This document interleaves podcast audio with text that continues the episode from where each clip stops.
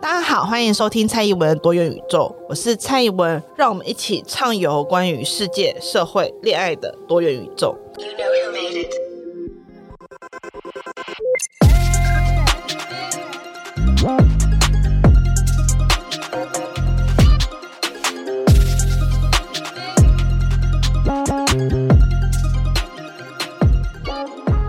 Hello，大家好，欢迎收听蔡宜文的多元宇宙。今天是久违的恋爱 Q&A，那今天我们也邀请到了我们的客座主持人柳成来跟我们一起分享恋爱的问题。嗨，大家好，我是柳成。那为什么今天会找柳成来做恋爱 Q&A 呢？因为今天的恋爱问题很有趣，是跟选举相关的恋爱问题，所以我们就找了同样为政治狂热分子的柳成来与大家分享一下，就是当你的选举跟恋爱产生冲突的时候，应该要怎么办？我我要先澄清，我没有政治狂热，我们是政治呃相关的这个工作人员，所以其实我们开这个议题反而只是 科学、理性、务实，没有啦。好的，那今天的恋爱 Q&A 第一题是：和政治立场不同的人可以谈恋爱吗？还是其实就不要讲政治就好。那这题提出问题的旅伴呢，其实是有明确的讲出他的政治立场跟对方的政治立场，但我在这边就隐去不谈。总之，他讲的其实就很明显是说，投不同的人是可以好好谈恋爱的嘛。那这边先请柳成来回应好了。我觉得可能很难呢，因为台湾实在太多人热衷选举了。因为我自己做政治工作，我其实对于身边的，比如说我的健身教练啊，我的剪头发的那个理发师啊，我都尽量不要跟他们谈政治。你有 don't ask, don't tell 政策？没有，因为我不想因为就是政治这个支持不同人，然后我就要换教练，或者换换理发师。而且尤其是现在大家越来越愿意表态，可是我们那个表态之后，那个包容性有点差，对，所以就是。发现哦，天啊，你跟我不同边，那我就我就要开始要说服你。可是我可能只是想来健个身，或是我只是想来运动而已。我没有想要在健身或者剪头发的时候还要加班这样子。我我觉得有难度啦，除非就是说你这个人真的不错，各方面你都觉得他很满意，那他跟你投不同边的话，你就那一天不要理他就好了，大概是这样子。不然我觉得其他其实蛮难的。那你有办法吗？我有办法。就是如果我们现在离婚，我们要假设要假设全面一点，然后你要找第二春，好老这个词。没有没有，我我觉得我的太太太好了，所以就算她支持跟我不一同变，我也不会因为这样影响到我们的感情。有，他有曾经对我做出一个真爱宣言，我又问他说，就算我今天支持国民党，你也爱我吗？他就说，如果不公开的话，如果不公开支持的话。对，就是我可以感受到他的那个真爱。呃，其实这题我很久以前有回答过类似的，就是在第一季的第一集里面，大家可以 回去听一下。就是我觉得最主要是要看政治立场在你个人恋爱当中排序多少。那如果说排在很前面，那当然就没有办法。那如果政治立场在你的人生排序就没有那么前面，你甚至也分不出来马英九是哪个党的，然后蔡英文是哪个党的，你也不是很清楚。那我觉得应该是没什么影响。但是。分不出来蔡英文是那个党的人会听我的 podcast 吗？我不知道哎、不然就是说，可能就是假设你的对象是李多慧好了，那因为他的政党是韩国的嘛，所以跟你不一样，那这样这个可能可以。没有，我知道他不是要问这个啦，但我觉得就像你讲的，我也认同，也许你没有那么在意政治这件事情，那当然相对来讲就 OK。可是如果两边都很在意这件事情的时候，我觉得哇天哪，你每天要相处时间那么多哎、然后。你可能比如说某个候选人，然后讲了一句话，你很生气，可是你的伴侣支持那个候选人，那天哪，你们那一天不就很尴尬？所以，所以是台湾的错，台湾太政治狂热了，所以以至于政党倾向不同的恋人很难相守。我是觉得，对啊，所以这就是怎样，国家耽误那个年轻人的恋爱。但我有另外一个想法，其实是我之前在第一季第一集有提到，就是。我确实觉得有一些政治的立场，不要讲政党，政治的立场会影响到恋爱的，应该比较像是他对于某一些议题的想法跟看法。对了，就是有一些个案的这个部分，这个会跟生活更切实。对啊，例如说，如果今天他是一个支持女生就要回家带小孩的人，例如他对于长照议题的看法就是媳妇回家带父母，照顾，对，照顾公婆父母。那我。不论什么政治立场，我都会对这个人劝你早日。分手 就是这个，就是可能不是一个很好的，就是那种反正上网问感觉的，一律建议分手。但没有啦，没有来问我都一律建议分手。我说，例如说，你就发觉他当他讨论到长照议题的时候，他的解方就是媳妇回家带公婆，那可能就会建议分手。对对对，就是这种情况，就是一律建议分手这样子。对，所以我觉得所谓的政治立场的不同，我觉得很大一部分是来自于到底是什么样子的不同。如果今天只是政党倾向的不同，可能就看你人生。真的政治立场是排在第几位？可是如果今天他的不同是来自于很多重要议题，他跟你的意见都非常非常的不相似，那你可能就要想一想自己当初喜欢他到底是为什么？对，不过我很认同怡文之前讲过，有听过他的 podcast，就是他会讲的话，就是谈恋爱就是要舒服。所以如果说你对象的政治这种狂热，或是真的小真让你很不舒服的话，那你可能真的要考虑一下。真的谈恋爱不是谈来渡劫的。对啊，我们也不会呼吁说我们支持的时候，你去找一个不同的，然后感化他，让他支持这个，这个太痛苦了，不是？千万不要这样子。对，我们人生已经很累了，恋爱就是要谈着舒服。甚至我觉得，就算你们今天政治立场相同，然后他很狂热而你不狂热，或者是他不狂热而你很狂热，啊，他如果每次选举都找人去造势，然后你又不想去，我就想在家睡觉啊，那天哪，这个也是很痛苦的。对啊，所以我觉得政治立场到底。对于你们两个之间的关系有什么样子的影响？这件事情，我觉得最终是回到你们两个相处模式当中，政治这件事情有多重要。对，因为选举是一时的啦，那你的亲密关系是长久的。但是坦白说，你现在还有不同政治立场的朋友吗？还是有啊，不过就是反正选举的时候不要联络，没有啦，应该是这样讲啦，应该说稍微讲一下，就是说，呃，选举是一时的，可是其实你的日常生活，你被这个。选举结果的影响至少是四年嘛，因为你选一个人，他就是未来四年都是他。那我觉得你的生活也是一样，大家应该把重点放在你的生活上面。就像你选完之后，你这个人上去之后，他的政策会对你产生哪些影响？那同样的啊，刚才怡文讲的，不只说支持谁或不支持谁，比如说他的政策就是会让你很不喜欢啊，比如说他就是主张说是女性回家带小孩。如果你不能接受这个说法，那你真的要去考量说，你如果继续跟他维持，那你未来你未来的呃四年，或者是说你未来的人生，你都要忍受这件事情。就像比如说你的伴侣他睡觉的时候会打呼，你可能很爱他，可是你先要想到说，你每天晚上睡觉你都要 听忍受那个声音，那他是不是要愿意为了这件事情去做这个？比如他可能去看个睡眠门诊之类的，那么他不愿意，他很坚持。那这样这个日子要怎么过下去？我是觉得真的很太辛苦了啦。对，所以我们这边的一致认为就是，我们都觉得不容易啦。其实说认真的，就是我觉得政治立场不同要在一起这件事情是很不容易的。但是我并没有觉得因此就要分手，或者是因此就要用与朱丽叶般的恋爱。就是我并没有这么觉得。但是我会觉得你要认真去想想看，就是你跟他的政治立场不同，到底是不同在哪里？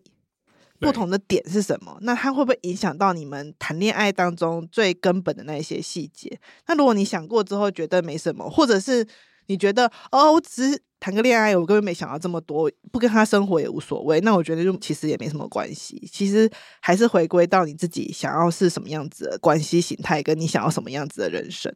好，这是第一题。然后第二题呢，他想要问的其实是劈腿。这位旅伴说，他虽然知道感情很复杂，没有人有资格去。批评别人的感情，也知道劈腿这件事情不应该被当成是一个错跟对的问题来看待。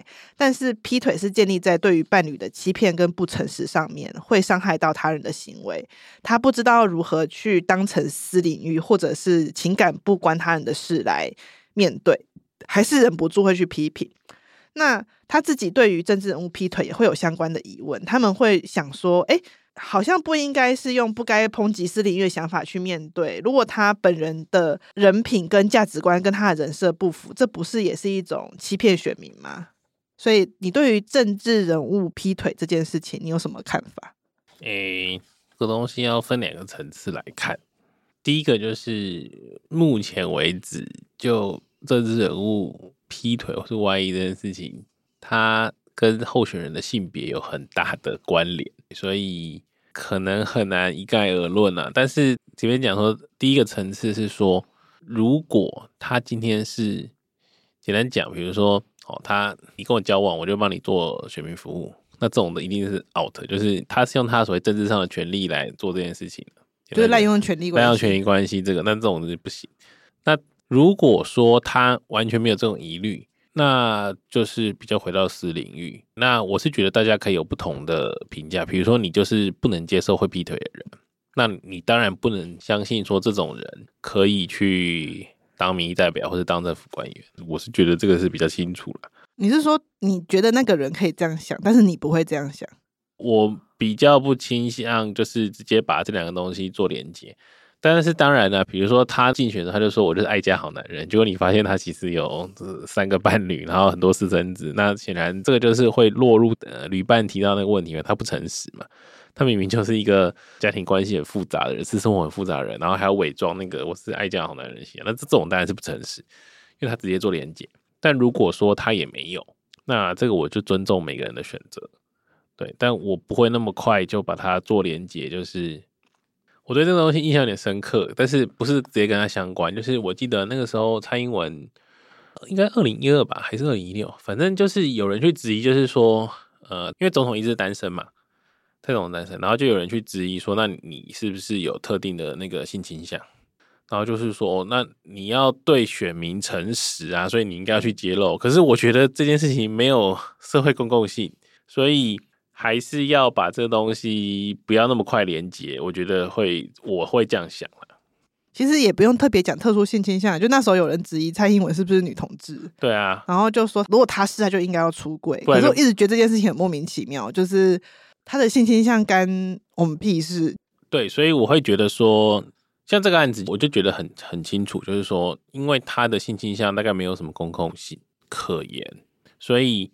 你要去质疑他的私生活这件事情的话，你要以此去够批评一个公众人的话，就是我前面有刚才有讲两个嘛，一个是他把他当成竞选主轴，那这个当然就直接是欺骗嘛，或者是说他可能跟他的职务有相关，那我觉得这个公共性会比较明确。那如果完全没有的话，那我会觉得说，至少我不会那么快把这件事情做连结，因为有的时候所谓诚实或是要对呃选民负责这种说法，有的时候会太。太廉价，就是前面刚才讲那个，就是指控蔡英文说你是不是女同事这个案例。为什么你会觉得他太廉价？因为你会觉得说，我有需要诚实到说，把我身家从 出生到现在每件事情都告诉选民，这才叫诚实。然后我如果不讲，就是政治人物虽然说他接受大家监督或是检视，他有一定的公众性。可是那是公众相关的部分啊，除了此之外，他还是有隐私的啊。对啊，对啊，难道他今天喜欢穿什么样的颜色的内衣，然后他不跟你讲，他就不诚实了吗？那诚实的这一件事情，应该是跟他的职务，或者是说他会跟公共议题相关的部分，我觉得才有必要揭露了。像比如说他的财产可能要揭露，因为你会觉得说他会不会跟人家有呃对价行为。对不对？还会不会拿谁的好处，然后就帮谁做事？所以财产的部分可能要我们现在要申报嘛。嗯。但是他喜欢穿什么颜色的内衣，这个你为什么要很在意这件事情？会因为他喜欢穿什么样的内衣，他的政策就 favor 某些人，然后就跟人家实际上射手嘛？显然不会嘛。所以我觉得那个标准还是可以再更细致的划分这样子。那我自己也是觉得这个问题要分好几个层次来回答。第一个就是刚刚柳晨说的，就是如果他今天有滥用职务。权利的问题，那就是不分公司领域，它就是不可以啊。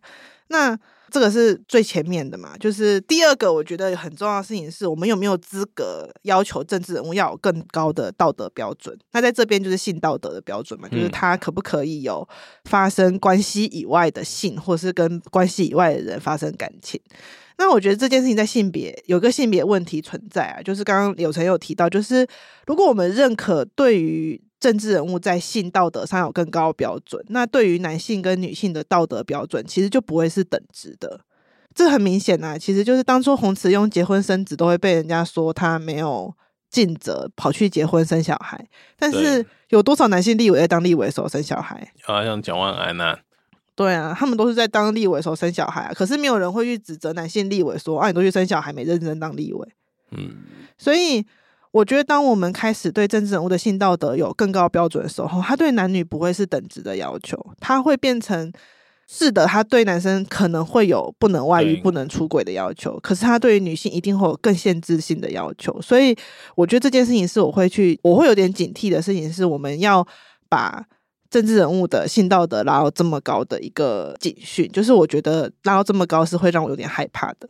然后第二点其实是刚刚讲到欺骗选民这件事情上面，就是你刚刚提到，如果他营造一种爱家爱老婆的形象，可是他又外遇，我会不会觉得这是种欺骗？那 坦白说，我个人真的不在意政治人物外遇或者是出轨，我就坦白讲，因为我觉得政治人物大概有一百件更值得被监督的事情。那如果出轨或外遇是本来在这段关系的人，他们都觉得好，他的伴侣们都没意见的话，那作为旁人真的没有什么好说的。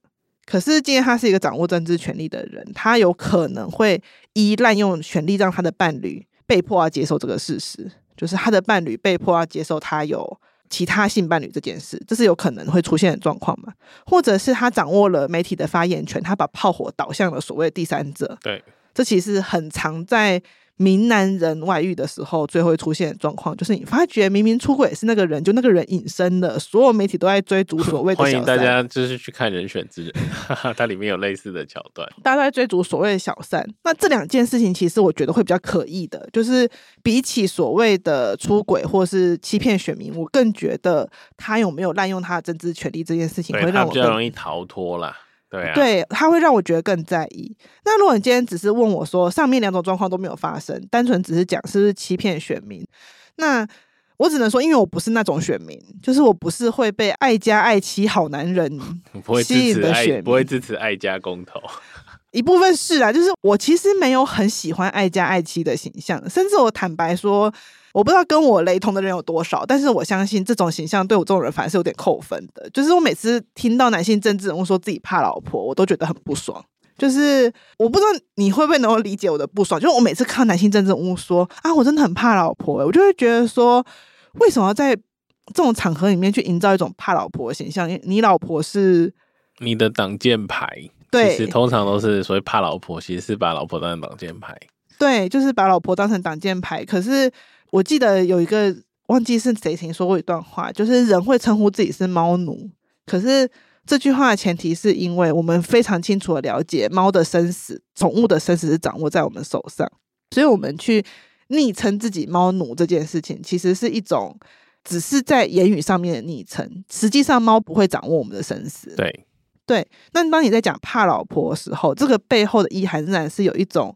男人的位，纡尊降贵，对，但是表示你本来好像比较尊贵，对啊，对，所以其实我很不喜欢男性政治人物常常讲自己怕老婆。就是如果你今天跟你老婆的关系是平等的，是你们两个人之间就是互相沟通的状况，那怎么会有所谓的怕或不怕呢？我觉得怡文刚才补充一个我没有讲到的点，我刚才没有讲那么清楚，就是说除了呃所谓呃欺骗选民这件事情。确实，政治人物因为他有媒体声量，他有政治影响力，所以他也很容易从这件事情逃掉。所以我觉得我们关注的应该是前面讲的这几个点。那到底要不要把所谓性道德这件事情很快跟政治人物做连结？那你要去想清楚说，这种连结，第一个是公平的嘛？很明显就是对于女性的性道德的要求是更高嘛。再来就是说，你要。把性道德这件事情想成了一个是你的投票行为的喜好，你很在意这件事情，你当然可以依据这个东西投票。可是不要太快把所谓性道德变成所谓普世标准，好像他不符合你的期待，这个人就很烂这样子。我觉得这样子会太容易，就是我刚才前面讲说那种连结有点廉价，就就是举的那个例子嘛。你说要诚实，或是说不能欺骗选民，可是。这个诚实不诚实，或是所谓他真的去骗取这件事情，到底严重在哪里？对不对？性倾向这件事情的揭露，应该是他的隐私啊，他不愿意讲，这个好像也无所谓。那如果说是他的财产来源不明，那这可能就比较严重了。所以这个程度的区分，我是觉得应该是大家可以去看出差别在哪里了。而且这位旅伴的提问，其实我可以看出来，他有试图想要说服自己，就是这件事情不重要。但是他一方面又觉得，可是我就是很在意，他有纠结。可是我觉得，如果他很在意的话，那无所谓，因为这就是他的价值观嘛。比如说，他就是讨厌劈腿的人，那我觉得这个 OK，这个 fine 啊。你你不用就是好像强迫自己一定要所谓的政治正确，或是怎样才是一个理性的选民，反而是他面对自己，吼，你知道你在意这件事情，我觉得认识到这点本身，这这点反而是很好的啦。就是说，你知道说，你对于政治人物的选择，这个东西对你来说是一个很重要的价值。那反而意识到自己觉得哪些东西重要，这件事情反而本身我觉得是好的。其实回过头来，我要回过头来讲，因为他其实这题也有问 overall，就是玩所有对于出轨或者是对于外遇这件事情的想法。其实他这题也有提到，就是政治人物是他其中的一部分，但他有问就是全部的出轨这方面。其实今天就算不讲政治人物的出轨，或者是讲就是呃候选人的出轨，就是讲广泛的，就是讲出轨或者是外遇来讲的话，我也要坦白说，我。虽然说当着自己的伴侣讲这句话有点奇怪，但是其实我真的相对而言没有这么在意这件事情。就是我的不在意，并不是说我如果知道了，例如说今天柳晨就是跟我讲说他在外面跟人发生关系，或者是他跟其他人有了亲密关系，我不会难过。我相信会很难过，就是难过这件事情是无法回避掉的情绪。然后我可能也会打电话去给我的。妹妹啊，或者是朋友啊，可能骂他个三天三夜啊，然后可能会跑去什么买醉，或者我也不知道，我也我不知道自己会有什么反应。反正我觉得这个情绪、这个愤怒，这些都是可以理解的。但是我说的不在意这件事情，是我不会把它当成是最糟糕的事情，因为就是它其实就是一段关系，它可能迈向终结了，它可能出了某些问题，它是一个在关系当中会出现的事情。但是如果你要因此就觉得说，啊，代表这个人就一定是一个烂人，或者代表这个人就是一个很糟糕的人，或者代表这个人就不是一个好人。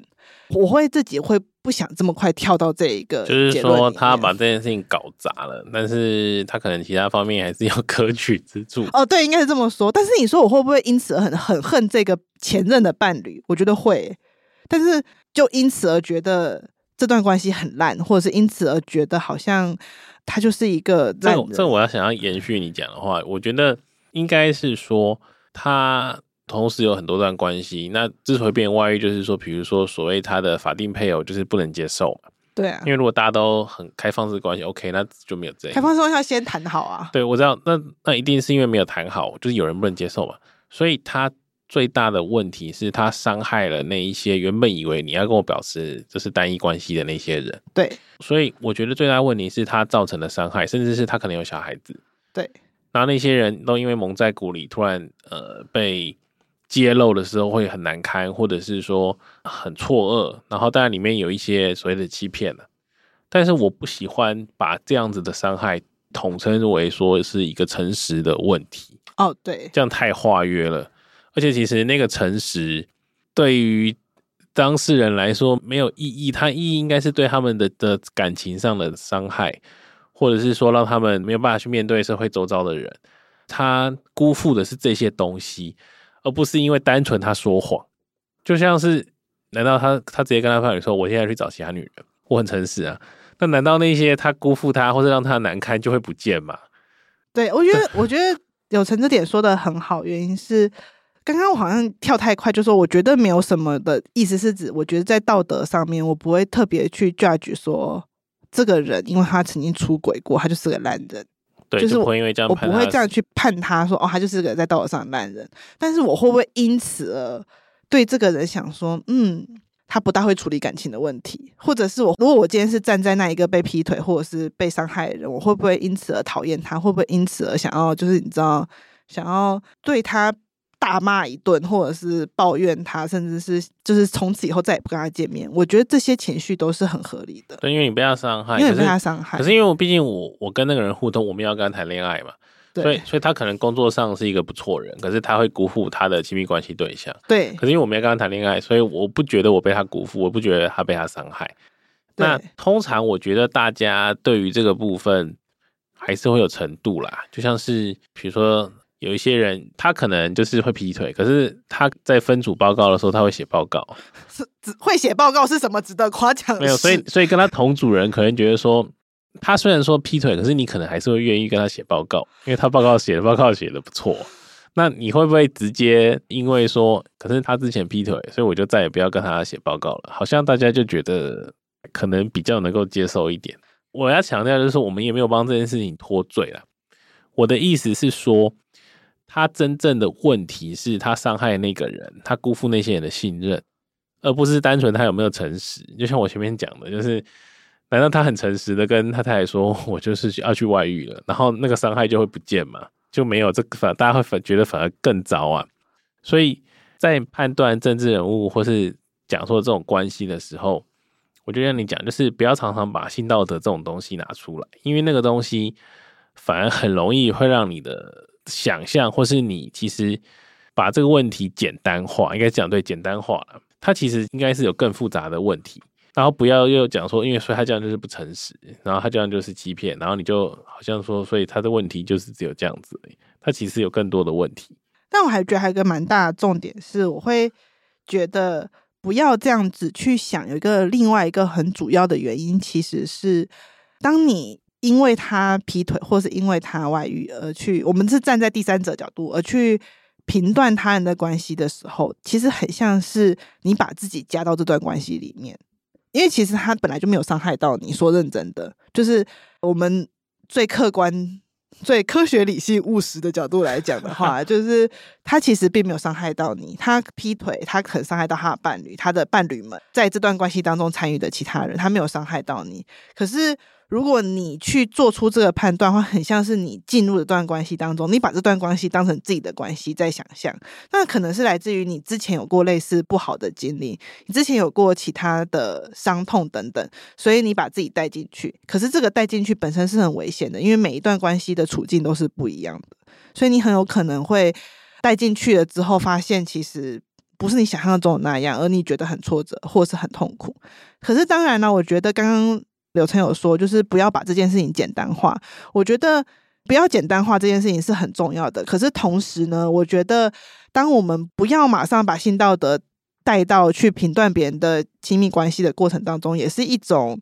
方法可以让你去找到自己的那个情绪，就是你可以用比较单纯的情绪去面对这件事情。就例如说，如果你真的很不爽的话，你就是单纯的不爽啊。其实不需要他在道德上有什么缺失，你不爽啊。不用找一个好像大义的名分帮自己背书。对啊，其实我觉得，例如说，我的朋友如果他被人劈腿了，我就对那个劈他腿的很不爽。为什么不行？为什么我要觉得他好像哦，他必须要是怎么样怎样怎样，我才能对他不爽？就算他今天不是因为劈腿而分手，我都可以对他不爽啊，不是吗？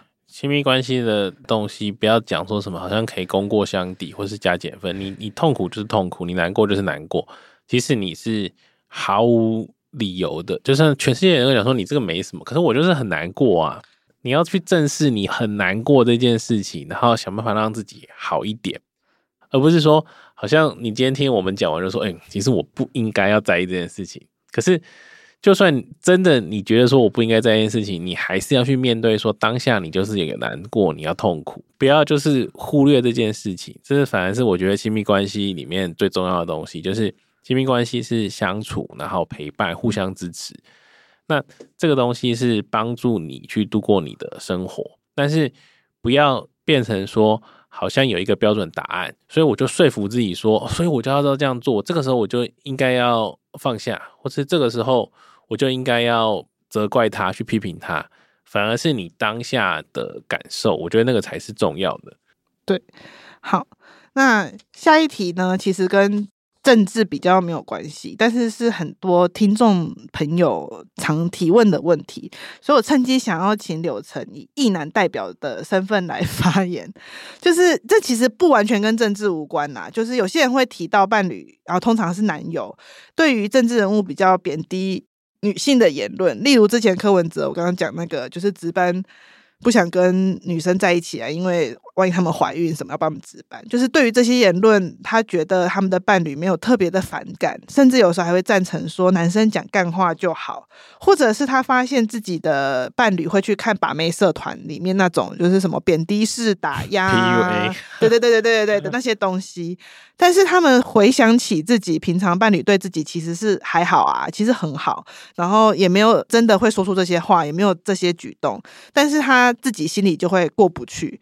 那面对这些言行，他们觉得分手好像太严重，但是自己内心又过不去，就想要问有什么建议。那我自己也很想问，后面这句是我个人的问题，就是男生这么说的时候，到底内心在想什么？他们不知道自己伴侣也是女的吗？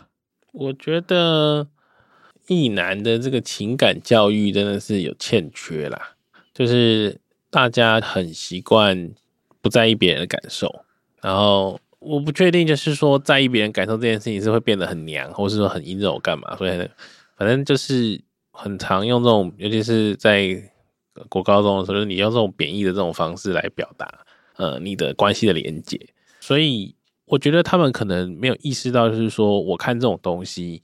比如说我去看某某个那种脱口秀啊，然后讲那种厌女的，或是像一直很支持柯文哲，然后可是柯文哲很爱讲厌女的言论，这件事情其实对于某一些群体造成伤害，然后他的伴侣是那个群体的人，我觉得他们没有意识到这件事情。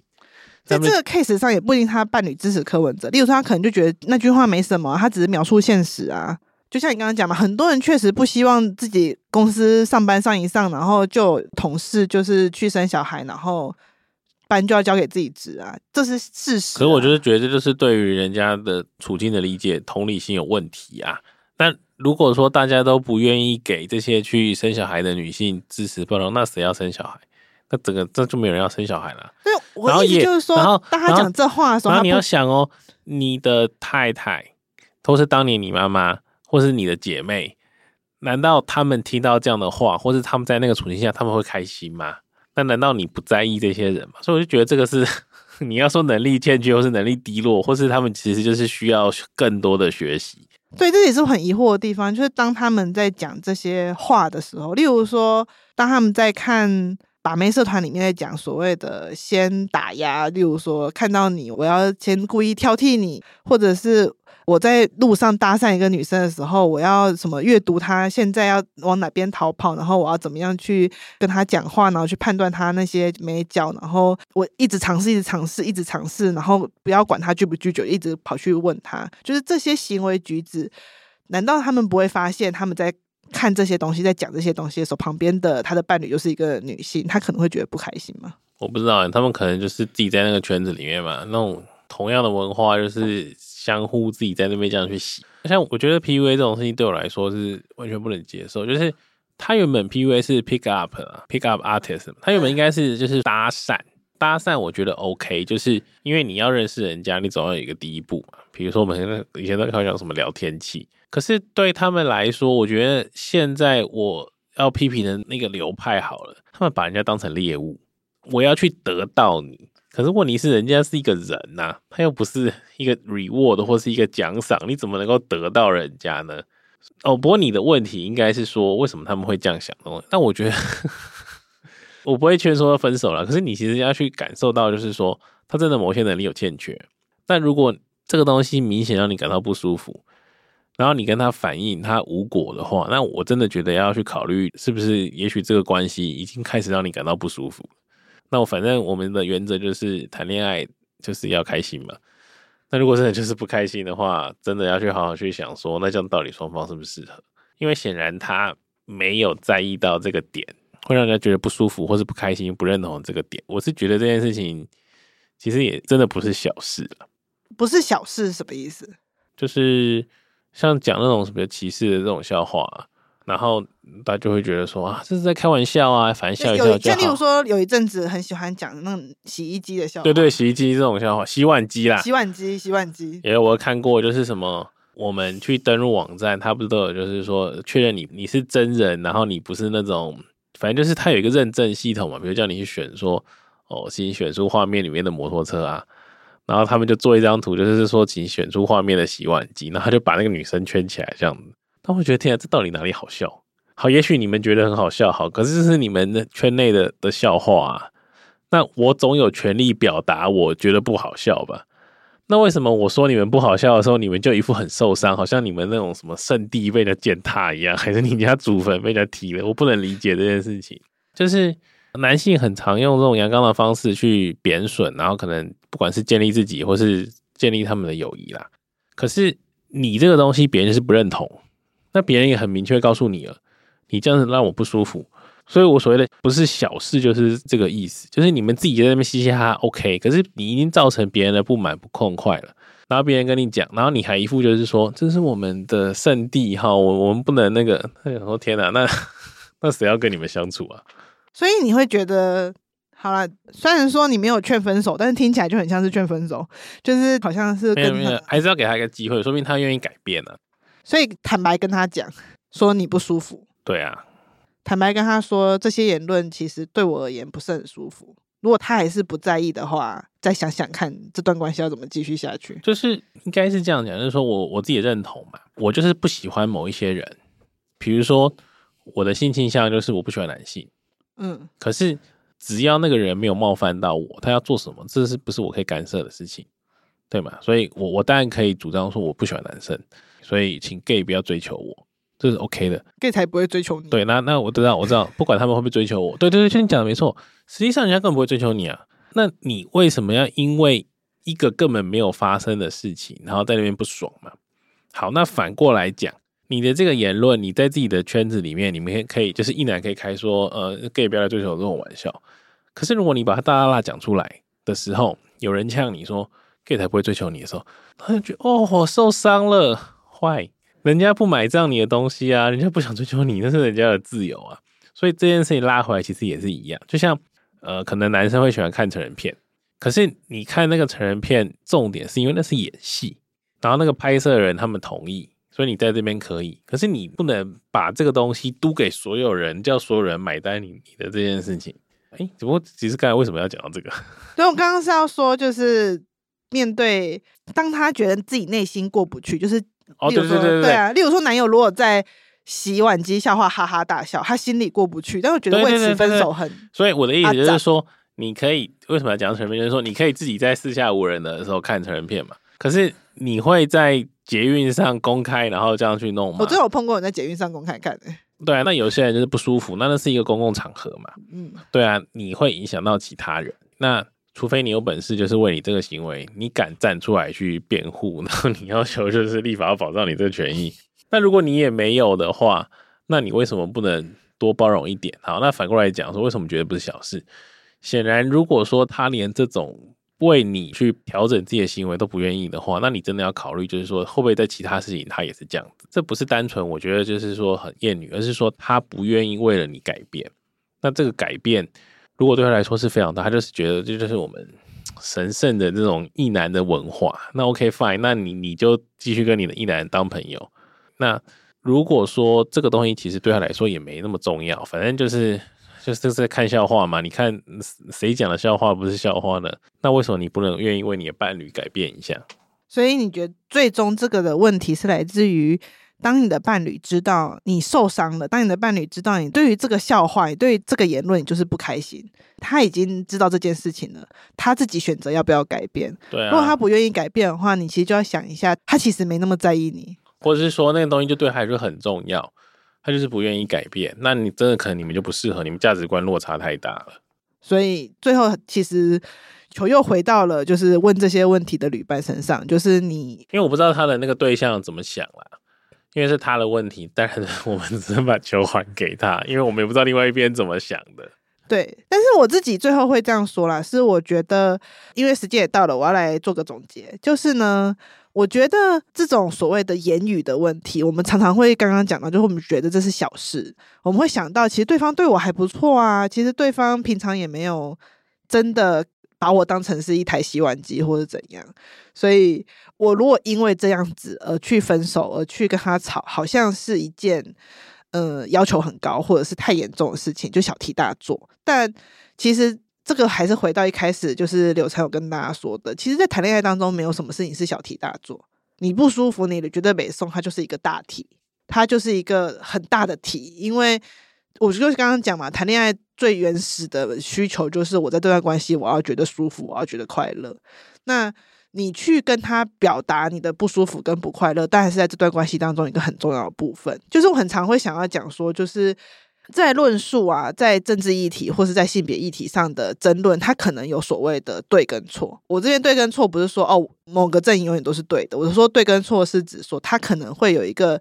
争论上面的谁被说服，或者是哪一个论述现在比较适合现在的这个世界，或者是哪一个论述可能在当前状况已经被认为是不是那么性别平等的想法，他在论述上面可能有对错，可能有所谓的支持跟反对，但是其实在谈恋爱的时候，我觉得这些东西反而是没有的。就是谈恋爱当中一个很重要的观点，其实是回归到在你们两个相处的过程当中，你自己。有没有从这段关系当中得到你想要得到的东西？那尊重啊，或者是被当成一个有尊严的人对待这件事情，也是在关系当中一个很重要的事情。就是，呃，如果今天一个人对你很好，但他只是把你当成一个宠物，或者是当成一个，我对我的宠物其实蛮尊重的，说认真的。对啊，他如果只是把你当成一个宠爱的对象，他没有给你与你尊重，或者他没有让你觉得你是一个有尊严的人，或者是。被对等对待的对象的时候，那我觉得这从来都不是一个所谓的小问题，它也可能会变成一个大问题。就是我们当然不要小题大做，可是如果你真的很不开心，你觉得不舒服，你觉得难过，那你应该要跟你的伴侣讲，因为毕竟你们是互相支持嘛。你们这个亲密关系里面，对方其实是有义务去面对你的不舒服跟难过，或者是沮丧，尤其是你的难过、沮丧来源，就是应该是要给你支持的那个人。这其实就是真的不是小事，当然我也不是说这样就要劝说是要分手了，只是说你应该要让他跟你一起来面对这个困境。我们把它讲成困境好了，就不要说什么大小事。OK，所以综合今天的恋爱与政治或者选举的这个专题，我们可以稍微做个总结。其实是有时候谈恋爱这件事情，它跟你想象当中的政治或是政治。无论是广义或狭义的政治，它其实没有这么遥远，因为毕竟我们就在这个世界谈恋爱，我们就在台湾现在这个社会谈恋爱。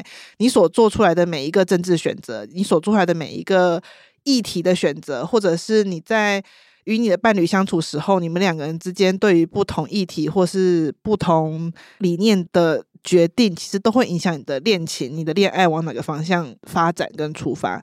所以我很难会说谈恋爱这件事情是跟政治没有关系的。可是。正因为如此，恋爱的珍贵也是在于，无论在广义的政治当中如何纷扰当中，总有一个人，或者是有很多人，看你的恋爱对象有几个，他其实 对吗？总有一个人，或是很多人，他其实是为了你的幸福快乐而真心的为你着想的。我觉得那就很不容易。对啊，真心为你着想，付出啦，这也是恋爱之所以珍贵的地方嘛。对。那今天的恋爱 Q&A 就到这边结束了。今天非常谢谢柳橙来跟大家分享关于恋爱的 Q&A 部分。那希望大家喜欢。那喜欢本集内容呢，或者是喜欢蔡宜文多元宇宙的朋友，就欢迎按下订阅、追踪跟分享。那蔡宜文多元宇宙，我们下周见，拜拜，拜拜。